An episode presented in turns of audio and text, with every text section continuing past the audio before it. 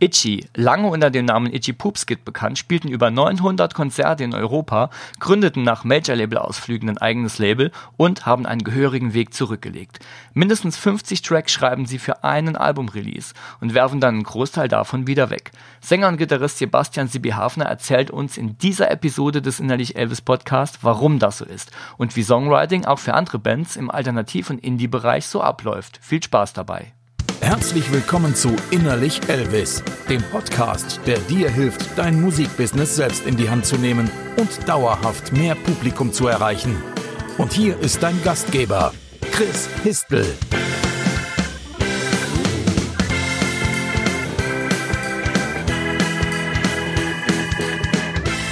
Herzlich willkommen zu einer neuen Episode des Innerlich Elvis Podcast. Heute beschäftigen wir uns mit dem Thema Songwriting und schauen uns an, wie auch Newcomer und Bands, die sich nicht im Mainstream Pop bewegen, ihr Songwriting pushen können.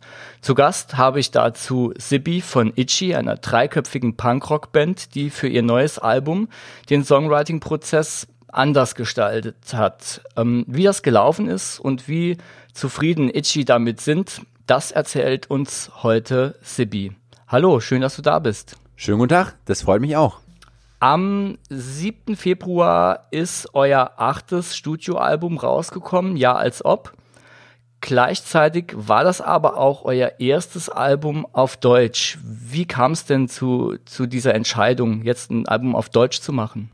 Ja, das ist äh, gleich eine gute Frage zu Beginn. Ähm, wir haben ja 2001 äh, schon diese Band gegründet und sind jetzt quasi im 19. Jahr und haben sieben Alben in englischer Sprache aufgenommen und rausgebracht. Und da war es jetzt tatsächlich ähm, gar keine bewusste Entscheidung, erstmal so, hey, wir müssen jetzt beim achten Album aber unbedingt was anderes machen, sondern ähm, es war so eher so, warum, warum eigentlich nicht? Wieso probieren wir das nicht mal aus? Was passiert, wenn wir mal einen deutschen Text äh, schreiben für einen Song. Und äh, das haben wir so Ende 2018, als wir angefangen haben, ähm, Songs für das neue Album zu schreiben, uns mal so an den Kopf geworfen gegenseitig und haben das dann ausprobiert und haben aber auch gleichzeitig gesagt, hey, äh, wenn es uns, äh, wenn es nicht äh, sich natürlich für uns anfühlt, wenn, ähm, wenn es sich nicht authentisch anfühlt, wenn, wenn wir uns damit nicht wohlfühlen, dann, dann lassen wir es auch direkt wieder, weil wir hatten ja oder haben eigentlich kein, kein Bedürfnis gehabt oder keinen Grund, äh, die Sprache jetzt zu wechseln per se. Ja, und dann haben wir das mal ausprobiert und haben eigentlich relativ schnell gemerkt, dass es zum einen Spaß macht, zum anderen auch äh, gut funktioniert. Und dann ähm, hat es sehr gesprudelt. Und wir hatten bald 50 Songs am Ende, äh, die wir, die wir dann angesammelt haben.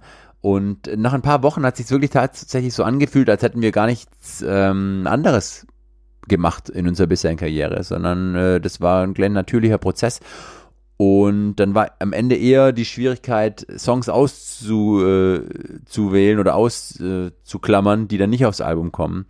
Weil natürlich, wenn man so einen großen Haufen an Songs hat, die für den einen oder anderen natürlich äh, extrem wichtig teilweise sind, ähm, ist es sehr schwierig äh, oder eine große Herausforderung, diese dann so zusammenzustellen, dass das Album zum einen abwechslungsreich klingt, was uns sehr wichtig ist, und zum anderen aber auch einen roten Faden hat, so dass es sich nicht anhört, als hätten, äh, als wären es 13 verschiedene Bands, sondern eben als eine Band, die ein abwechslungsreiches Album rausgebracht hat.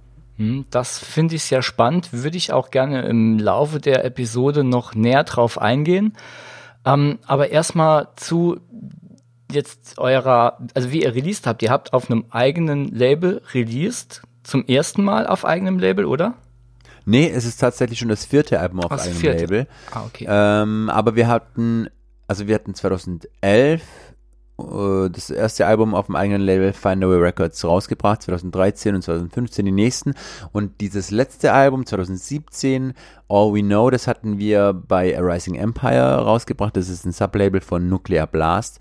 Und das hatten wir eigentlich nur deshalb gemacht, weil der Chef von Nuclear Blast, also Nuclear Blast ist die größte Metal-Plattenfirma der Welt, ähm, der Chef äh, ist ein Kumpel von mir und äh, der Sitz der Plattenfirma ist irgendwie drei Käfer weiter hier in der, in der schwäbischen Provinz. Und dann dachten wir, lass uns das doch mal ausprobieren. Wenn wir eh quasi in derselben Ecke hocken und äh, im selben Business arbeiten, kann man es ja mal ausprobieren. Und das haben wir gemacht äh, und es war auch äh, okay, aber haben, glaube ich, beide Parteien haben gemerkt, dass es, ähm, dass es vielleicht keine dauerhafte Lösung ist äh, und deswegen haben wir uns jetzt wieder auf äh, unser Wesentliches äh, besinnt, zurückbesinnt und machen es jetzt wieder auf dem eigenen Label, weil wir eh eine Band sind, die in jedem Bereich so die Hand drauf haben möchte und das letzte Wort haben möchte, was unsere Partner teilweise zur Weißglut bringt. Aber so sind wir und so waren wir auch schon immer. Deswegen ähm, passt so ein eigenes Label zu uns schon sehr gut. Und es hat auch bisher äh, immer sehr gut funktioniert. Hm, also Unabhängigkeit war da so das Hauptthema. Absolut. Hm, okay. Ihr wart auf Tour, habe ich gesehen, mit Bad Religion, mit Billy Talent. Wie ist denn so diese, es interessiert ja immer viele, äh, viele Newcomer, wie kommt man denn aus dem Proben, aus dem Proberaum auf solche Touren? Wie war denn eure Entwicklung von den Anfängen bis jetzt zu diesen Touren zum Beispiel? Also Touren oder beziehungsweise Support-Shows hatten wir eigentlich schon relativ früh äh, in unserer Karriere. Also wir hatten, wir haben 2001 angefangen ich glaube, die ersten Support-Shows waren 2002 und 2003 mit Donuts, mit Anti-Flag. Ähm, Boys at Fire haben wir damals supportet. Dann äh, ging es äh, weiter, ich glaube 2005 waren wir mit Doggy Dog unterwegs, 2006 äh, mit Plus 44, der Nachfolgeband von Blink 182 und mit, mit Sum 41, 2007 weiter und so. Äh, Yellow Card waren wir auf Tour. Also immer, immer in der ganzen Karriere hatten wir Support-Shows dazwischen und Bands wie Sum 41, Billy Talent, ähm, mit denen haben wir über die Jahre immer wieder gespielt. Und letztes Jahr und vorletztes, äh, vorletztes Jahr waren die Bad Religion Support Tour, war natürlich super für uns, äh, alte Helden von uns. Und Billy Talent war dann letztes Jahr ähm, und vorletztes Jahr nochmal ein paar Shows zusammen. Also es ist immer toll, ähm, mit so Bands zu spielen, die man dann im besten Fall auch selber zu Hause gerne hört oder wo man die Alben im Schrank hat und äh, das abfeiert. Und die Bands sind auch ähm, eigentlich immer super nett und super cool drauf. Ja, und wie kommt man dazu? Also am Anfang der Karriere, da, da waren wir ein völlig unbeschriebenes Blatt und da war es dann natürlich Glück, aber auch irgendwie äh, so Biss, den wir da gezeigt haben. Wir haben halt einfach die ganzen Veranstalter immer angeschrieben, hey, angeschrieben, hey, äh, wir sehen, äh, Boys It's Fire spielen bei euch im Club. Gibt's da schon eine Supportband? Und äh, früher waren jetzt, äh, da waren die Bands auch nicht, nicht so riesig, äh, wie, sie, wie sie jetzt äh, sind teilweise. Da war es dann natürlich auch oftmals so, dass die eben keine feste Supportband mit dabei hatten. Und dann konnte der Club das quasi entscheiden. Und ja, da haben wir halt teilweise die Clubs so lange genervt, bis sie uns dann halt spielen haben lassen. Ähm, mit den Donuts, da war es so, dass wir eigentlich ähm, total schnell mit denen befreundet waren, weil wir, wir waren, noch bevor es unsere Band gab, als wir 16, 17 waren, waren wir riesige Donuts-Fans, da waren wir halt auf irgendwelchen Jugendhaus-Shows von denen, äh, teilweise zusammen mit den Beatsteaks in einem Jugendhaus vor 60 Leuten gespielt. Und ähm, da haben wir uns mit denen angefreundet. Und als wir dann eine eigene Band hatten, ähm, haben sie natürlich davon mitbekommen und haben sie uns mal eingeladen. Und ja, über die Jahre, klar, wir haben immer, wie gesagt, Veranstalter genervt äh, und davon überzeugt, dass, dass es äh, Sinn macht, wenn sie uns da im Vorprogramm spielen lassen. Und ich glaube, das haben wir auch immer relativ gut hinbekommen. Also wir wissen, wie man Leute äh, aus der Reserve lockt, äh, auch von der Bühne aus und wir wissen, wie, wie, man, wie man gute Stimmung im Publikum äh, verursacht und das haben die, die Bands natürlich dann auch gemerkt und die waren dann happy, dass das eine, eine gute äh, Supportband war auf der Tour oder auf den Shows. Und so hat sich das über die Jahre gefestigt. Und klar, es ist, es ist immer, also man, es ist immer noch ein, äh, ein Wunsch und ein Anliegen von uns, dass wir äh, große Bands supporten. Also das ist für jede Band ja was Positives. Und ist aber natürlich auch schwierig, weil die meisten großen Bands bringen einfach ihre, ihre Supportbands mit und da ist es dann halt komplett schwierig, teilweise unmöglich, äh, auf so eine Tour mit drauf zu kommen. Aber hin und wieder klappt es eben und äh, dann muss man versuchen, als Band so das Beste draus zu machen und halt die Fans äh, so abholen, wie es nur geht. Hm. Also glaubst du, da hat sich jetzt auch noch mal was verändert von, von euren Anfängen, wo ihr die Veranstalter so, ich sag mal, auch genervt habt, bis ihr dabei wart, zu heute, wo nicht nur die Bands größer sind, sondern wo auch die Mitbewerber wesentlich mehr sind? Ich weiß nicht, ob die Mitbewerber, ob es mehr Mitbewerber gibt, das weiß ich jetzt gar nicht. Ähm, ich glaube, große Bands haben einfach jetzt äh, mehr äh, eigene Bands auf der kompletten Europatour, dann sage ich mal dabei, wenn sie aus Amerika sind oder so. Da ist es dann deshalb schwerer drauf zu kommen, weil wir, wir merken es ja selbst, wenn wir auf Tour fahren, wir nehmen auch befreundete Bands eben mit oder Bands, die uns dann wiederum im Ausland was bringen. Ähm, deswegen machen es diese Bands ja ebenso. Also wenn, wenn Green Day auf Tour gehen oder so, dann bringen sie halt wahrscheinlich auch ihre Lieblingsbands äh, mit und äh, gucken nicht, ob in Deutschland irgendwo eine Band rumfährt, die da als äh, Port spielen kann. Also das ist einfach schwierig, aber ich glaube nicht, dass sich das jetzt so groß äh, verändert hat, beziehungsweise schwerer geworden ist. Das war schon immer schwer. Ähm, wir hatten, haben jetzt halt das Glück, dass wir natürlich auch in Deutschland die Veranstalter und die Agenten und teilweise eben auch die Bands kennen. Deswegen klappt es halt eben hin und wieder. Hm, also ihr habt einfach ein gutes Netzwerk mittlerweile. Ja, und also nach 18 Jahren, da, da kennt man halt dann äh, ein paar Leute und ein paar Leute kennen auch äh, eine, einen, einen dann selbst. Deswegen klappt es eben hin und wieder, aber wir versuchen es immer wieder, dass wir es hinbekommen, Support-Shows zu spielen. Und wenn es klappt, äh, ist es schön. Weil es immer, zum einen äh, ist es toll, die Bands dann anzuschauen jeden Abend und zum anderen kann man eben auch halt die Fans ab, abholen, wenn man sich gut anstellt und dann auf seine eigenen Shows bekommen. Mhm, ja, auf jeden Fall, ja. Ähm, du hast eben schon angesprochen, ihr habt jetzt für das neue Album 50 Songs geschrieben, um das Album zusammenzubekommen. Warum diese, diese Anzahl an Songs für ein Album? Gute Frage. Es wäre mit 20 Songs äh, einfacher zum Auswählen gewesen. Es ist einfach äh, so zustande gekommen. Also bei uns ist es jetzt irgendwie eigentlich meistens so, dass wenn wir dann mal irgendwie im Flow sind, im Songwriting-Flow und wir nehmen uns auch wirklich vor, ein halbes, dreiviertel Jahr wirklich ausschließlich Songs zu schreiben, dass äh, dann sprudelt das irgendwann und dann, äh, das ist eigentlich ein Luxusproblem, wenn man viel Output hat. Und wir hören dann auch nicht auf, wenn wir 30 haben, sondern wir machen einfach weiter, weil wir hatten noch, haben dann Ideen noch, an denen wir halt äh, denken, da macht Sinn, äh, dran weiter rumzuarbeiten. Und ja, irgendwann haben wir dann äh, genug, mehr als genug Songs und dann geht es halt eben darum, die besten auszuwählen, auf einen gemeinsamen Nenner zu kommen, weil wir natürlich äh, drei Typen sind, die unterschiedliche Geschmäcker haben, die auch unterschiedliche Vorstellungen haben von Songs, wie das Album dann zusammengesetzt, äh, zusammengestellt werden soll. Und das ist dann immer eine große Herausforderung natürlich. Und durch äh, den Sprachenwechsel auf Deutsch jetzt äh, ist das Feld äh, und äh, die Vielschichtigkeit der geschriebenen Songs eben noch mal größer geworden, als es eh schon bei uns der Fall ist. Deswegen war das ähm, eine, ja, eine, eine keine leichte Aufgabe, da auf äh, 13 Albumsongs zu kommen. Hm. Wie seid ihr denn bei den letzten Alben an das Songwriting rangegangen? Hattet ihr da wesentlich weniger Songs für ein Album? Nee, tatsächlich nicht. Ähm, also das sind immer, ist immer so eine große Anzahl tatsächlich in den letzten Jahren. Ja, es, es passiert einfach. Wie gesagt, das ist eigentlich eine gute Sache, wenn das da so äh, kreativ raussprudelt. Und dann hat man auch eben eine größere Auswahlmöglichkeit. Äh, genau, so sind wir, also so sind wir eigentlich an alle Songs, äh, an alle Alben in den letzten Jahren äh, rangegangen. Nur dieses Mal war eben der Sprachenwechsel schon eine, eine riesen Umstellung, weil man halt auch sofort merkt, wie man selbst die eigene Musik ganz anders anhört.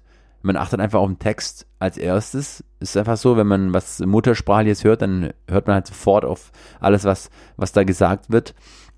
Und beim Englischen äh, ist eher, wenn man jetzt, also deutscher Muttersprachler ist und man hört englische Songs, dann ist erstmal die Musik halt im Vordergrund und erst dann wird der Text mal so auseinandergenommen.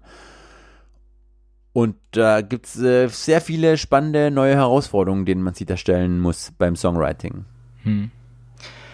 Ähm, glaubst du, dass die, die Menge der Songs, die ihr schreibt, letztendlich auch eine Auswirkung hat auf die Qualität des Albums selbst? Boah, das kann ich so nicht sagen. Also klar, wenn, man es schafft, 13 Hits zu schreiben und nur 13 Hits zu schreiben und die kommen dann aufs Album, dann ist natürlich, hat man äh, äh, einen einfacheren Auswahlprozess. Aber ich glaube schon, dass es, dass es äh, nicht von Nachteil ist, wenn man, wenn man eine größere Auswahl an Songs hat. Vor allem, weil man natürlich auch eher bestimmen kann, in welche Richtung so ein Album dann geht, sound- und musikalisch. Und ja, wir, wir nehmen das eigentlich gerne so hin, dass, dass wir da viel Output haben. Hm. Wie hat sich denn über die Jahre bei euch der Songwriting-Prozess verändert? bei uns ist es eigentlich so schon immer gewesen, dass der, der Panzer, unser Bassist äh, und ich, äh, Gitarrist und Sänger, eben die Songs schreiben, eigentlich eher für sich und wenn sie dann eigentlich so gut wie fertig sind, werden sie den anderen vorgestellt und dann macht man eben noch die zusammen fertig äh, und feilt noch dran rum im Studio oder im Proberaum mit dem Produzent oder ohne, je nachdem. Aber so war immer der Rangehensprozess und so ist er eigentlich immer noch. Ähm, aber durch diese neue Sprache eben hat sich das dieses Mal schon ähm, insofern gewandelt, dass wir viel mehr zu dritt an einzelnen Songs arbeiten, viel mehr eben auch zu dritt an einzelnen Textzeilen, an einzelnen Wörtern. Das war wirklich ein viel gemeinschaftlicherer Prozess, als es äh, bisher der Fall war, was total spannend ist, aber was natürlich auch äh, mühsam sein kann, wenn man, wenn man, äh, ich sag mal, um jedes Wort feilscht oder äh, quasi drei Meinungen zu einem Wort hat oder zu einer Zeile. Das ist natürlich äh, schwierig, da auf einen gemeinsamen Nenner zu kommen, weil wir drei unterschiedliche Typen sind, die unterschiedlichen Musikgeschmack haben, die unterschiedliche Sachen selbst hören, die dann vielleicht auch, ich sag mal, der eine möchte das Album vielleicht eher ein bisschen härter haben, äh, in, nach seinem Wunsch, der andere muss es nicht unbedingt hart haben, der andere möchte mehr An Abwechslung, der andere nicht. Also da ist es immer äh, sehr schwierig, äh, das eben alles äh, jedem recht zu machen. Und dieses Mal, weil auch alle noch viel mehr dran gearbeitet haben, äh, was noch schwerer. Aber ich glaube, wir haben es hinbekommen, dass es ein sehr abwechslungsreiches Ding ist, aber trotzdem eben einen roten Faden hat. Und das war das, was wir uns ähm, äh, vorgenommen haben und äh, was uns sehr wichtig ist. Hm. Hat eure Zeit beim Major oder auch eure Zeit bei Nuclear Blast irgendwie einen Einfluss darauf gehabt, dass das Songwriting dann sich in irgendeiner Form auch verändert hat oder sagt ihr, das ist trotz Major, trotz äh, sehr großem Indie-Label trotzdem immer irgendwie gleich geblieben für euch?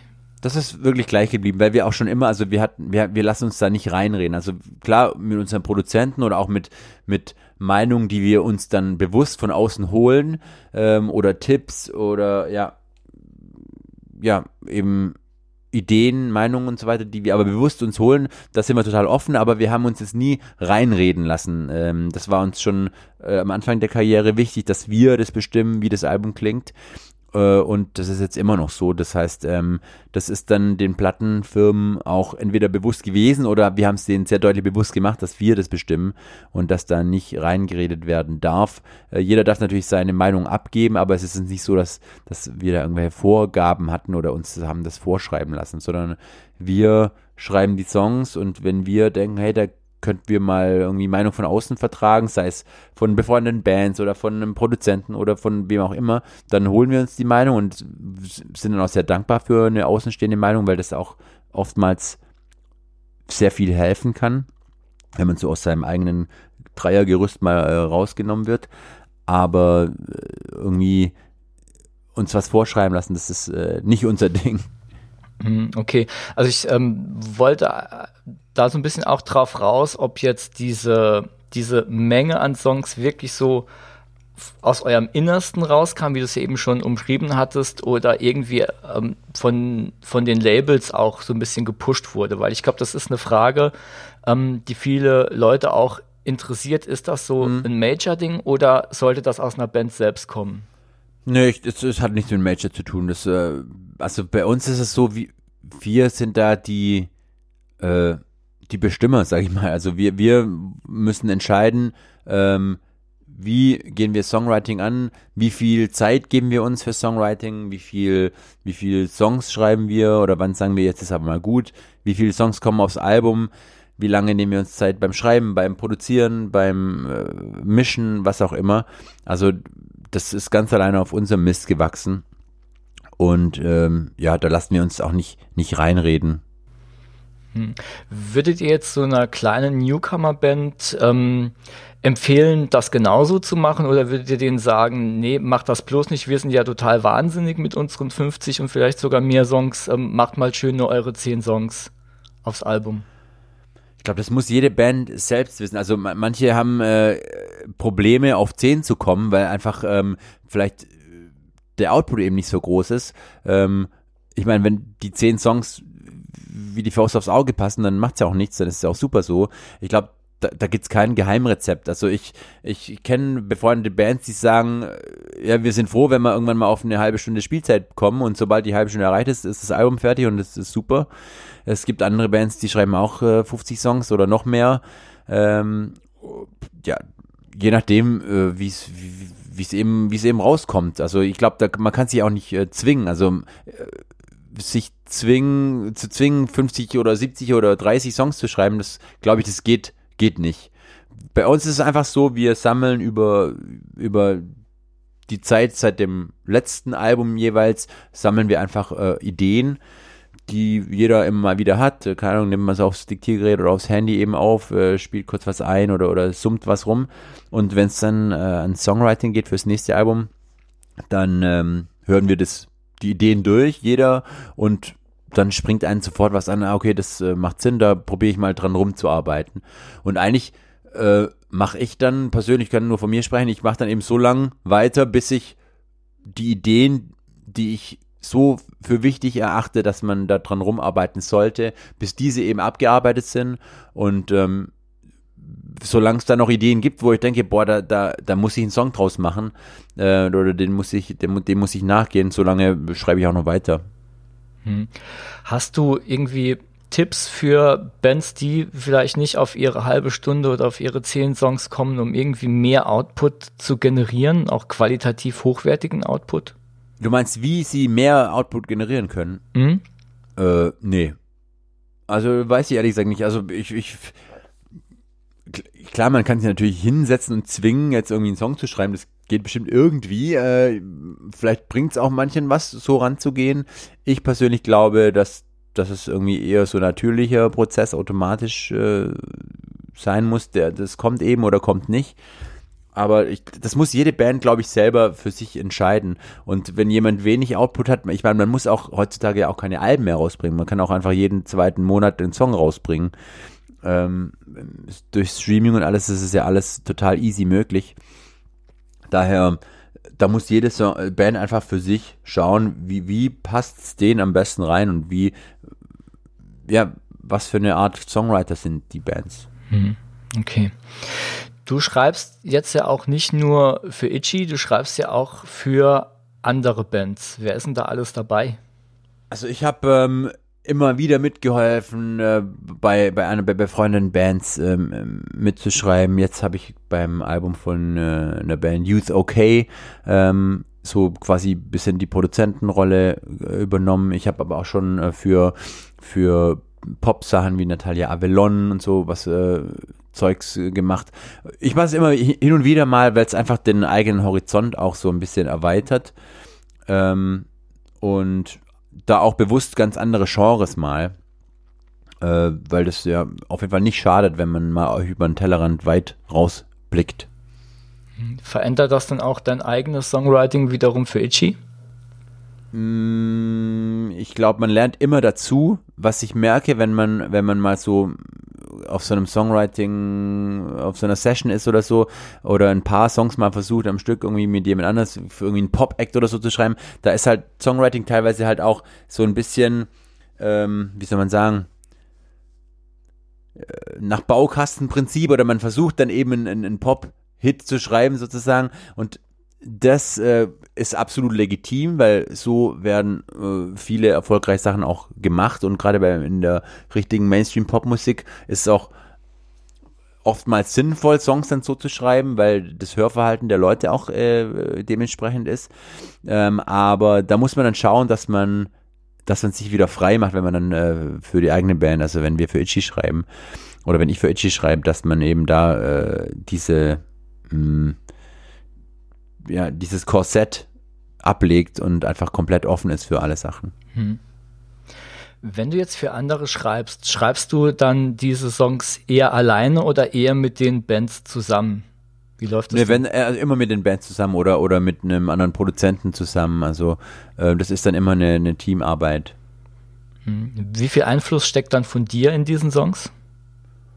Oh, das kommt drauf an. Also teilweise ein Großteil von dem Song, teilweise ist man zu dritt und jeder macht ein Drittel. Äh, also es kommt immer drauf an, aber es ist eigentlich immer so, dass, dass es immer funktioniert und immer passiert was. Was total auch spannend ist, wenn man sich keine Ahnung, man, ich treffe mich mit einem äh, Produzentenkumpel und dann heißt es, okay, äh, Sänger XY äh, sucht jetzt äh, einen Song, der sollte irgendwie in diese, in diese Richtung gehen und dann setzt man sich hin, hat morgens 0,0 und äh, abends hat man einen fertig, äh, fertigen Song dann geschrieben in einem Genre, das einem vielleicht gar nicht so geläufig ist und trotzdem funktioniert. Also das finde ich immer total, eine total spannende Sache.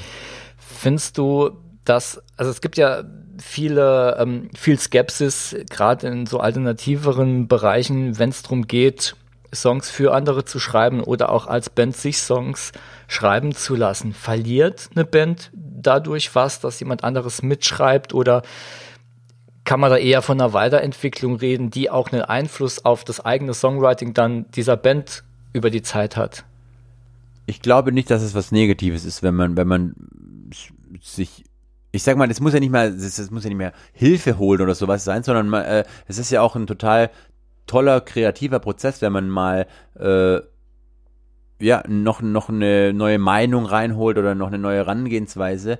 Und ähm, also was ich jetzt glaube ich nicht machen äh, würde für Itchy jetzt, äh, dass wir uns Songs schreiben lassen, die, die wir dann fertig sozusagen übernehmen und als äh, als Itchy rausbringen, außer wenn man bewusst jetzt irgendwas covert, aber das würden, würde für uns auf gar keinen Fall in Frage kommen, aber mit einem befreundeten Musiker irgendwie einen Song zu schreiben, äh, das äh, haben wir schon gemacht und da, da spricht überhaupt nichts dagegen. Ich finde es eher total spannend, weil man dann halt auch mal nochmal einen neuen, mh, mm, neuen Rangehensweise an Songwriting oder an einen Song äh, bekommt, weil man vielleicht irgendwie Akkorde, Akkordstrukturen, oder Rhythmen anders benutzt, als man sie vielleicht äh, automatisch selbst äh, schreiben würde. Also ich finde, eigentlich, eigentlich kann man nur profitieren. Man, man muss ja die Songs dann auch nicht nehmen, äh, wenn es einem nicht gefällt oder so. Oder wenn es nicht funktioniert, dann klappt es halt nicht. Aber dann, aber das zu probieren ist eigentlich cool.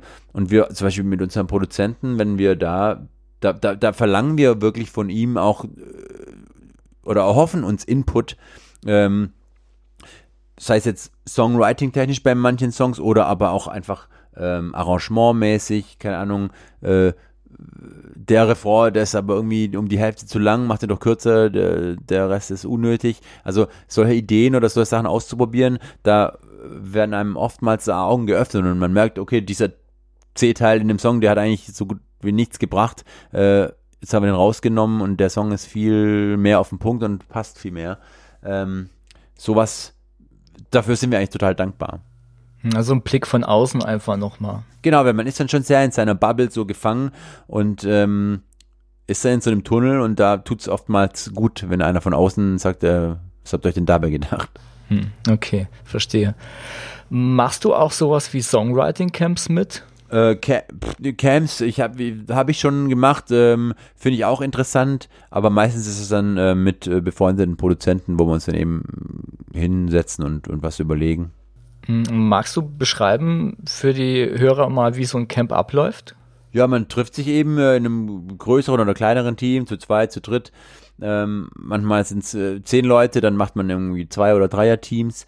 Und ja, dann zieht man sich zurück und äh, schreibt eben für bestimmte Künstler meistens äh, in irgendeinem bestimmten Genre, dann äh, versucht man halt Songs zu finden.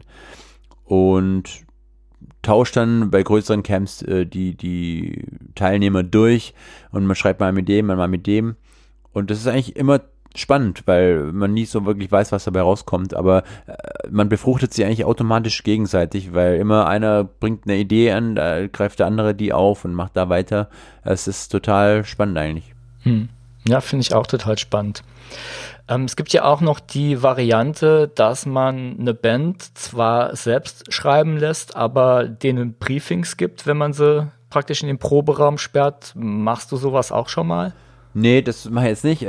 Was ich halt äh, hin und wieder mache, ist, dass, dass eine Band quasi Songs schreibt und dann gehe ich drüber mit der Band und äh, quasi versucht dann noch rumzufeilen und zu sagen, hey, hier, das ist noch nicht so geil, da könnte man das vielleicht so und so machen. Ähm, das finde ich eigentlich immer cool und es klappt auch gut. Und wenn Bands dafür offen sind, dann, dann kommt eigentlich meistens was Gutes dabei raus. Hm. Gibt es was, wo du sagst, das war so dein größter Überraschungsmoment beim Songschreiben mit anderen oder für andere? Puh, das ist eine gute Frage. Ähm, ich finde es eigentlich tatsächlich bei jeder Session ist es ein Überraschungsmoment, weil man, wie gesagt, morgens einfach nichts hat und man denkt, okay, was machen wir jetzt eigentlich und äh, wer kommt auf irgendwas und, und nach ein paar Stunden ist man schon so weit im Song drin, hat dann äh, im besten Fall, wenn der Produzent dann das gleich äh, quasi on the fly äh, mitproduziert, hat dann abends eben einen fast fertig ausproduzierten Song äh, und das finde ich, das ist dann immer ein total geiles Gefühl. Und das ist eigentlich der größte Überraschungsmoment, dass man irgendwann gibt's die erst, den ersten Funken und dann ähm, nimmt das alles Fahrt auf und dann geht's ziemlich schnell eigentlich äh, äh, weiter und man hat eigentlich immer ein gutes Ergebnis. Ähm, sich jetzt die Unterstützung zu holen, so für Songwriting, das wird ja oft ähm, so in eine Major-Pop-Ecke geschoben. Wie offen sind denn alternativere Bands dafür? Kommt man da auf viel Widerstand, wenn man denen das anbietet? Also ich biete es denen nicht an, wenn, dann werde ich angefragt. Äh, also ich laufe jetzt nicht rum und sage, hey, kann ich euch helfen beim Songwriting? Das muss von der Band kommen, sowas. Also wir merken das ja selbst, also wenn, wenn wir nach Meinung oder nach, nach Hilfe fragen, dann ist es, dann wollen wir das und dann sind wir auch total, offen dafür. Wenn äh, wenn jetzt uns jemand anschreibt und sagt, hey, äh, ich würde gerne mal über eure Songs gehen, dann denke ich, was will der jetzt? Also das muss von der Band kommen und so, sobald die Band dafür offen ist, dann kann eigentlich nur was Gutes bei rauskommen. Weil natürlich, man kann sich einfach Hilfe holen oder beziehungsweise Meinung einholen und dann kann man ja immer noch äh, entscheiden als Band, okay, nehme ich das jetzt an oder das ist vielleicht eine gute Idee, das ist vielleicht nicht so gut. Ähm, und man muss das dann einfach äh, mal für mal aufs Neue entscheiden, äh, ob es einem was bringt oder nicht. Was denkst du denn, warum das im alternativeren Bereich eher so ein bisschen verrufen ist oder weniger gemacht wird? Mm, ich glaube, man denkt dann so als Band, ja, dann ist es nicht mehr ganz ehrlich oder ähm, viele alternative Bands oder alternativere Bands, die machen das Ganze ja auch aus einem eher idealistischen Grund ähm, und nicht vorrangig, wie kann ich, äh, ich sag mal, am meisten Kohle verdienen oder, oder den, den größten Erfolg haben. Deswegen ist da so die Authentizität wahrscheinlich viel mehr verinnerlicht und es ist viel wichtig, dass man da zu 100% hinterstehen kann und zu 100% das eigen, eigen äh, Produkt sozusagen ähm, dann vermarktet. Eigentlich schade, weil in anderen Genres, also keine Ahnung, beim Hip-Hop, der besteht ja aus 50 Prozent, schätze ich mal, aus Kollaborationen und das befruchtet sich auch gegenseitig. Zum einen werden die Songs interessant, zum anderen nimmt man sich die, äh, die Fans äh, oder nimmt man gegenseitig mit. Ähm, also eigentlich äh, kann ja gar nichts Negatives bei rauskommen. Aber ja, du hast da total recht, in, im Rock-Alternative-Bereich ist es eigentlich irgendwie verschrien, was eigentlich e-, eher schade ist. Hm. Ja, ich merke das auch immer wieder, dass das, äh, dass alleine die Idee, mit anderen zusammenzuschreiben oder sich da mal einen Push äh, verpassen zu lassen auf die eine oder andere Art, dass das immer wieder so ein bisschen auf Unmut stößt. Ja, ähm, Nochmal gerade zu äh, dem, dem Songwriting, wo du vorhin sagtest, so man weiß morgens nicht so, was rauskommt und abends ist ein Song ähm, weitgehend vorproduziert. Was würdest du denn sagen, ist so ein gutes Pensum für, für ein, ein Writing? Ist so ein Tag ein Song eine gute Faustregel oder kann man auch, oder macht es auch Sinn, am Tag mehrere Demos durchzuballern oder ist es völlig egal, Hauptsache man schreibt was? Gute Frage. Also natürlich kann man sich vornehmen, dass man halt einen Song pro Tag schafft, aber auch da, also wenn er nicht fertig ist, dann ist er nicht fertig, dann muss man halt weitermachen am nächsten Tag. Und wenn er da auch noch nicht fertig ist, dann muss man nochmal weitermachen oder an den nächsten Song gehen. Aber es gibt auch Sessions, wo man äh, ein, zwei, drei Ideen äh, sehr weit bringt an einem Tag. Ja, also ich glaube, ein Song pro Tag äh, ist ein, ein, gutes Pensum, wenn man das schafft. Ähm, es muss halt Qualität haben. Also äh, ich finde, da, daran hängt alles. Ein Song pro Tag bringt nichts, wenn es ein schlechter Song pro Tag ist. Mhm. Das ähm, das Problem der Qualität ist ja oft, wenn man so als Band in der eigenen Blase, sagt es das ja eben selbst schon so festsitzt, dass man gar nicht mehr so richtig merkt, ja, die, man selbst als Band findet das gerade irgendwie geil, was man da macht, merkt aber vielleicht nicht, dass der Song nicht so Brüller ist oder vielleicht auch für die eigentliche Zielgruppe, die man seit zig Songs bedient, überhaupt nicht so gut passt. Also was ich, was ich oft miterlebe, ist, eine Band schreibt ähm, wirklich nur so diese zehn Songs, die ins Album, aufs Album kommen, ähm, packt das Album dann direkt raus, wird direkt veröffentlicht und geht so ein bisschen unter, kriegt schlechte Rezensionen, weil man so irgendwie merkt, da wurde einfach alles rausgehauen, was geschrieben wurde und da wurde nicht mehr gefiltert. Mhm. Ähm, wie kann eine Newcomer-Band das denn jetzt ganz konkret angehen, um eben sicherzustellen, dass da Qualität rauskommt? Vermutlich einfach auch Meinung von außen einholen.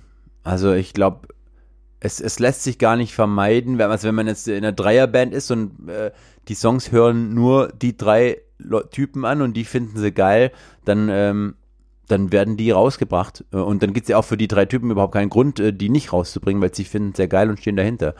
Ähm, aber ich finde, Meinung von außen, sei es von Freunden oder vom Manager oder vom, vom Produzenten oder von wem auch immer, also ähm, es tut gut, da Meinung einzuholen. Also es kann ja nicht schaden. Und ähm, ich finde, Leute, die, die ehrlich einem seine Meinung sagen, sind wichtig. Äh, und ähm, wenn man merkt, okay, der Song, den finden wir drei richtig geil, aber komischerweise alle, die, die wir, den wir gezeigt haben, finden den richtig beschissen. Vielleicht muss man dann nochmal sich, äh, ja, nochmal Gedanken machen, ähm, woran es vielleicht liegt ähm, und wie kann man ihn vielleicht verbessern.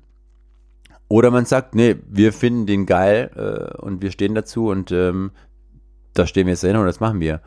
Ähm, spricht auch nichts dagegen. Aber ich glaube, äh, man braucht einfach so ein bisschen äh, von außen Input. Ja. Ja, sehe ich auch so, finde ich äh, extrem wichtig. Weil ja. es ist sehr schwierig, in seiner Blase das zu reflektieren. Weil man versteckt halt so viel Zeit und Energie und Gedanken rein und dann ist man irgendwann auch halt nicht mehr neutral oder kann dann nicht mehr mhm. neutral mhm. ran. Ja, also klar, das ist halt äh, sehr viel Herzblut, die da drin steckt und Energie, ne? Ja, genau. Und ähm, man findet ihn auch geil, weil man hat ihn ja selbst geschrieben und man hat da wenig Distanz zu. Ja, oder, oder dann hat man, vielleicht hat man einen Text, der einem total wichtig ist über die verstorbene Oma. Äh, das ist einem ganz eine Herzensangelegenheit. Aber vielleicht ist der Song halt schlecht. Oder der Song ist schlecht getextet zu einem wichtigen Thema. Aber dann ist natürlich für die Person sehr schwierig, äh, da Kritik hinzunehmen oder da dann, äh, äh wie soll man sagen, ähm, neutral das Ding zu reflektieren. Ist es auch wirklich ein guter Text, so, so wichtig das Thema ist, aber es ist auch gut umgesetzt und passt da zum Song, äh, zum Instrumental und so weiter. Das kann dann schwierig sein. Hm. Ja, also dafür brauchst natürlich genau diese, diese Kritikfähigkeit, um dann auch ähm, das, diese Stimmen von außen oder die Meinung von außen zumindest mal anzunehmen, unabhängig davon, was man jetzt dann anschließend damit macht. Ja, genau. Also ähm, Ganz äh, konkret beim aktuellen Songwriting gab es auch einen Song über meinen verstorbenen Papa oder zumindest wo, wo, wo das auch ähm, angerissen wird, das Thema und es ist ein sehr intensiv, äh, intensiver und intimer Song. Wahrscheinlich der wichtigste Text für mich, aber da habe ich gemerkt, der würde so nicht aufs Album passen. Also vom, vom Song, wie er geschrieben ist, das ist ein super Song, finde ich weiterhin, aber er der würde auf dem Album irgendwie fehl am Platze sein. Und dann muss man so reflektieren können und sagen, okay, ähm, schade, aber das würde nichts bringen. Das würde dem Song nichts bringen, dem Album nichts bringen. Ähm, und dann äh, muss man da äh, ja, weitergehen. Was macht man dann mit so einem Song, wenn er jetzt nicht auf das eine Album kommt? Hebt man den auf? Wird das eine B-Seite? Das ist ja immer unterschiedlich. Also manchmal gibt es einen Song, der ist dann, wird dann noch in der Studio-Session aufgenommen und wird dann irgendwann mal als, als ähm, Bonustrack veröffentlicht. Ähm, sowas gibt's. Äh, und dann gibt es natürlich die, ich meine, wenn man 50 Songs schreibt, da kann man sich ja relativ schnell ausreihen, wie viele da auf der Strecke bleiben. Und und das pro Album, also wir haben bestimmt 100 Songs irgendwo rumliegen, die noch nicht veröffentlicht sind. Und das sind wahrscheinlich, ich meine, wer weiß es schon, vielleicht äh, sind da zwei Megahits drauf, die den Durchbruch geschafft hätten, aber die, die hat halt nie jemand gehört.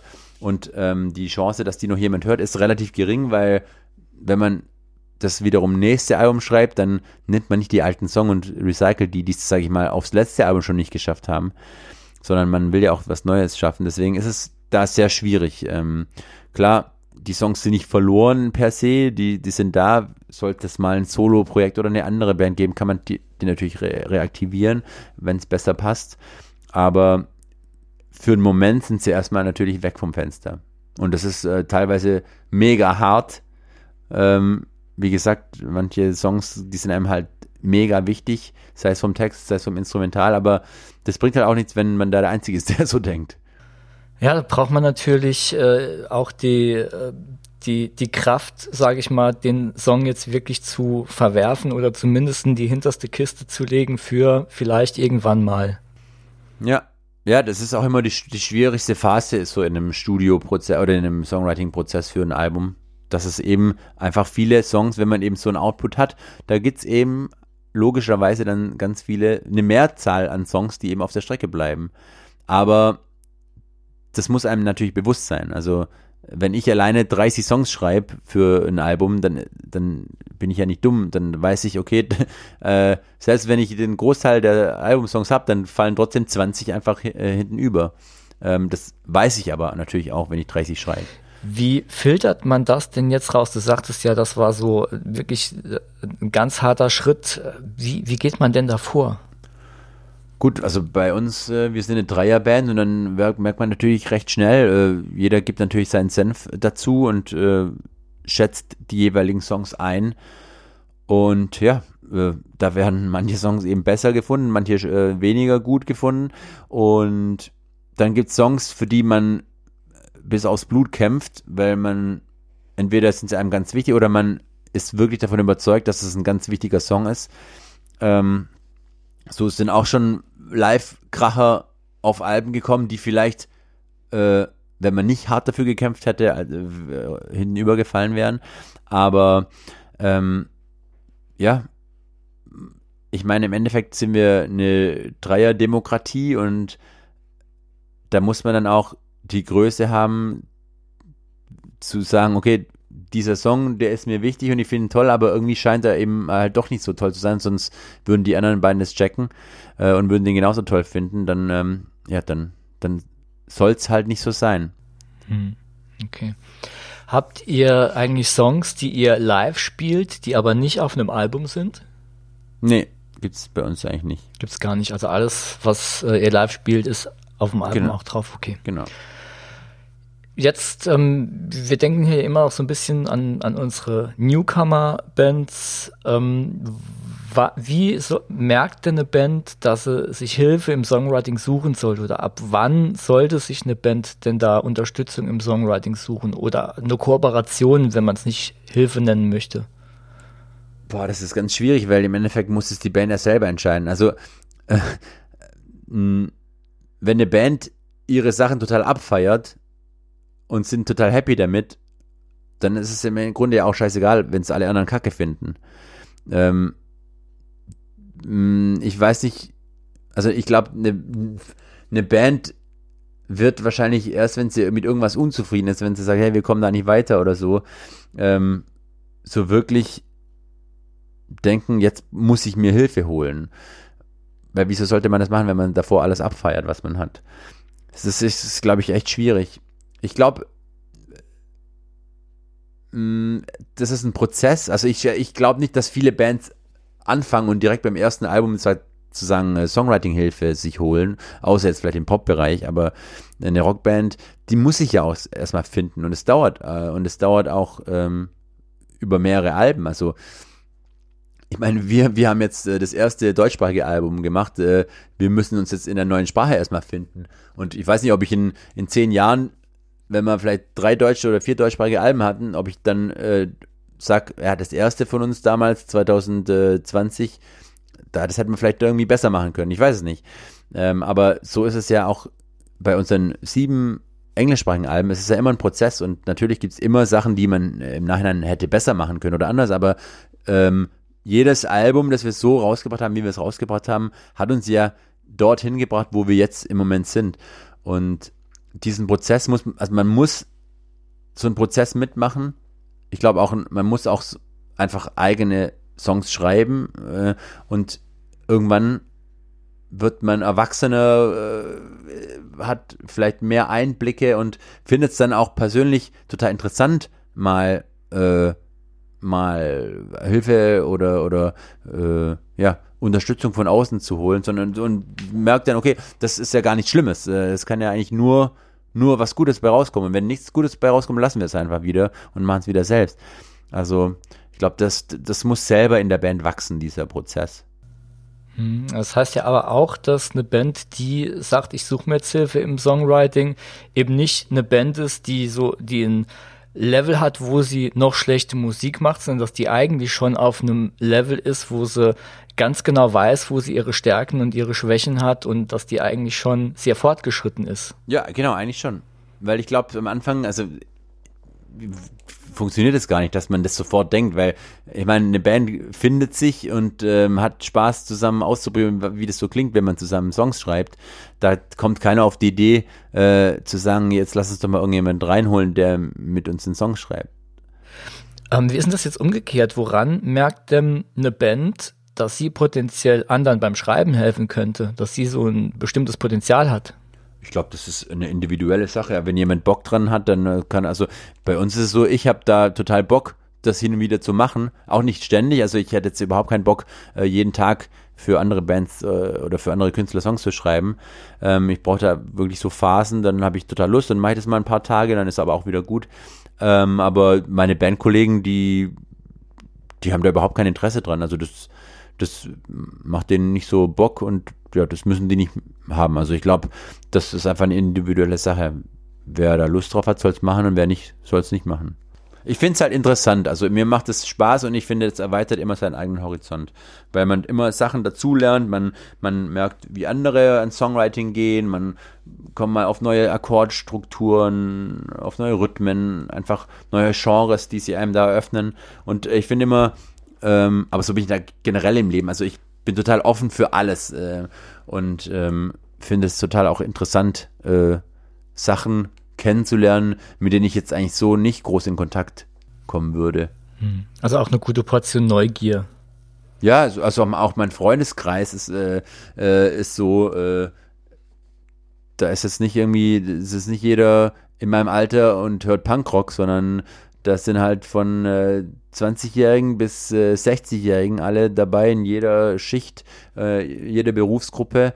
Und ich finde es total, ich persönlich finde es total cool. Ähm, äh, Panzer, unser Bassist, der denkt sich manchmal, mit was für Leuten hängt denn der ab? ähm, aber äh, ja, äh, ich bin da total offen und so bin ich auch beim, beim Songwriting eben. Ähm, wenn jetzt irgendwie jemand sagt, hey, lass uns doch mal versuchen, einen Schlagersong zu machen, dann würde ich sagen, ja, cool, probieren wir es doch mal aus, was passiert. Ähm, und andere hätten da jetzt überhaupt kein Interesse dran. Ähm, Gibt es sonst noch irgendwas, wo du sagen würdest, das macht außer jetzt dieser Neugierde und überhaupt Lust drauf haben, ähm, gute Songwriting-Skills aus? Ich würde jetzt auch nicht von mir sagen, dass ich der geilste Songwriter der Welt bin. Also ich glaube, das ist schwierig. Weil es muss irgendjemand anders beurteilen, ob, ob die Songwriting-Skills von mir ordentlich sind oder nicht im Endeffekt, was sind gute Songwriting-Skills? Wenn jemand ähm, Songs erschafft, die, die andere Leute erreicht oder andere Leute gut finden. Also es gibt ja genug Songs, die ich total beschissen finde, die aber ne, ein riesen Publikum haben. Ähm, ja, also wenn, keine Ahnung, das, was Dieter Bohlen früher die ganze Zeit gemacht hat, für irgendwelche äh, Pop-Sternchen, irgendwelche Hits abzuliefern, die Songs fand ich beschissen, aber er hat vermutlich oder augenscheinlich große Songwriting-Skills, weil er eben schafft, irgendwelche Songs zu schreiben, die, die Millionen Leute hören. Songwriting-Skills heißt für dich, dass jemand dann, also ich hatte jetzt kein äh, konkretes Bild von, das sind jetzt Songwriting-Skills, es ging mir eigentlich eher darum, von dir so ein bisschen ähm, zu erfahren, was es für dich bedeutet.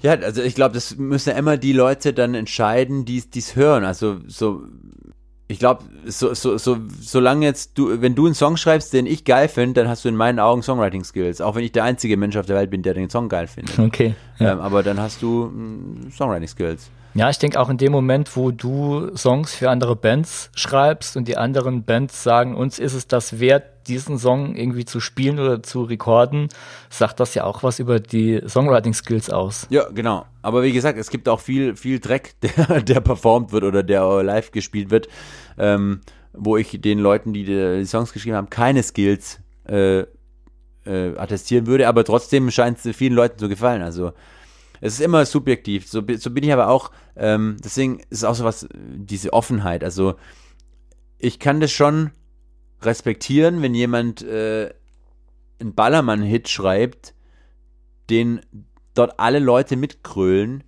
den ich mir nie anhören würde, aber ich kann sagen, hey, das ist gut, ein gut gemachter Ballermann-Hit. Ähm, auch wenn ich die, die Mucke kacke finde. Aber ich finde, man, man, man, man muss da ab, abstrahieren können, okay, das ist, äh, das ist gut gemacht. Ich würde es mir nie anhören, aber es ist gut gemacht, weil äh, es scheint Leuten zu gefallen. Aber da gibt es auch, ich kenne viele Leute, ähm, die das komplett anders sehen. Die sagen, ja, nee, das ist ein Ballermann, das finde ich kacke. Das ist kein guter Song. Ja. ja, das kann man wahrscheinlich auch unterschiedlich sehen. Ich meine, letztendlich ähm, erreicht es ein Publikum, auch wenn es nicht in dem Moment halt das eigene ist. Jede Band hat halt so, oder jedes Projekt hat so die eigene Zielgruppe. Und ähm, es reicht ja, wenn es für die eigene Zielgruppe funktioniert. Ja, genau. Also wenn, wenn, wenn jemand einen Song schreibt und der gefällt irgendjemand anderem, dann ist es doch äh, cool. Mhm. Ja. Und wenn es mir nicht gefällt, dann muss ich es mir nicht anhören. Mhm. Genau, das ist richtig, ja, sehe ich auch so. Okay, ich möchte jetzt langsam zum Ende kommen, aber eine Frage hätte ich noch. Und zwar, wenn es nur eine Sache gäbe, die du jetzt einer jungen Newcomer-Band mit auf den Weg geben könntest, was wäre das? Live spielen, live spielen, live spielen. Es waren drei Sachen, aber dafür immer dieselbe. ja, ist auch extrem wichtig, finde ich. Also äh, es ist ja heute so der Weg noch, sich abzugrenzen von dem Grundrauschen, das in den Spotify-Playlists so entsteht. Genau. Ja, genau. Man hat ja, man hört ja, oder viele hören heutzutage ja nicht mehr Band basiert, sondern eher halt Song basiert und da ist halt dann eine Playlist mit 50 Songs und davon sind 45 verschiedene Künstler am Start äh, und man identifiziert sich nicht mehr so mit der einzelnen Band. Deswegen, das funktioniert eigentlich hauptsächlich über Live und wenn man halt live überzeugen kann und die Leute mitnehmen kann, ähm, dann ist es, glaube ich, auch langfristig ein, ein, guter Weg, um, um sich eine Fanbase aufzubauen, die dann auch eben wiederkommt und oder und am Ball bleibt. Ja, finde ich einen sehr guten Tipp. Vielen Dank. Ja, sehr gerne. Okay, ähm, das war's auch schon wieder dann für heute. Sibi, ich danke dir, dass du da warst, dass du Ichi repräsentiert hast hier und äh, dass du ein bisschen was über Songwriting äh, aus deiner Erfahrung erzählt hast. Die ähm, Links zu eurem Album Ja als ob packe ich in die Show Notes. Und ich hoffe, jeder, jeder, die das jetzt hört, guckt da mal rein und hört sich das mal an. Ich kann das sehr empfehlen. Sehr schön. Und ansonsten, wenn du da draußen, lieber Hörer, liebe Hörerin, ähm, jetzt noch mehr Bock auf diesen Podcast hast, weil dir diese Episode gefallen hat, dann öffne doch jetzt deine Podcast-App und abonniere den Podcast oder öffne Spotify, wenn du es dort hörst und abonniere, damit du auch die nächsten Folgen nicht verpasst das war's für heute. Sibi, nochmal vielen, vielen Dank, dass du da warst. Ich fand's klasse. Ich bedanke mich auch. Ja, ich fand's auch äh, spannend und hat Spaß gemacht. Vielen Dank. Hat mir auch sehr Spaß gemacht. Also, bis zur nächsten Episode. Macht's gut. Bis dann. Ciao.